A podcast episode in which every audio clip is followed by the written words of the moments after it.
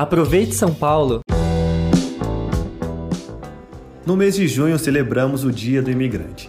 E numa cidade tão cosmopolita como São Paulo, que recebe pessoas do mundo todo em busca de oportunidades, é claro que essa data não poderia passar em branco, né?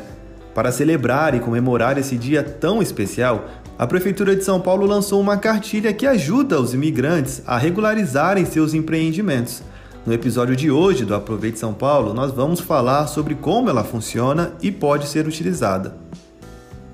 A cartilha traz informações de forma bem simplificada, com um passo a passo que orienta os imigrantes no processo de formalização das suas atividades como microempreendedor individual, o MEI. Tudo isso em quatro idiomas diferentes: português, inglês, francês e espanhol. A cartilha tem tudo o que é preciso saber antes do acesso ao portal do empreendedor Basta seguir as instruções, tendo em mãos o número da carteira de Registro Nacional Migratório, documento provisório ou o protocolo de solicitação de refúgio.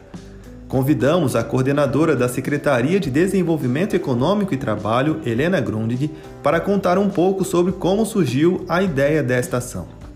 A ideia da cartilha de formalização surgiu durante conversas entre as secretarias municipais, tanto de desenvolvimento econômico e trabalho, como de direitos humanos e cidadania, após uma mudança no governo federal, que contou com o apoio da prefeitura, que desobrigou os imigrantes a apresentarem recibo de declaração de imposto de renda e permitiu a formalização de imigrantes que não possuem a carteira de registro nacional migratório.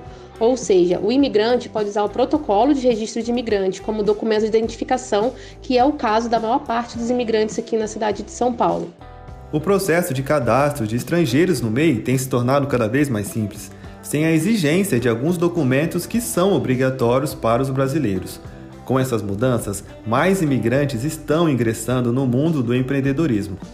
Em 2019, o Centro de Apoio ao Empreendedor formalizou mais de mil trabalhadores estrangeiros. Olha que legal! Helena Grundig também fala da importância da cartilha para a vida dessas pessoas.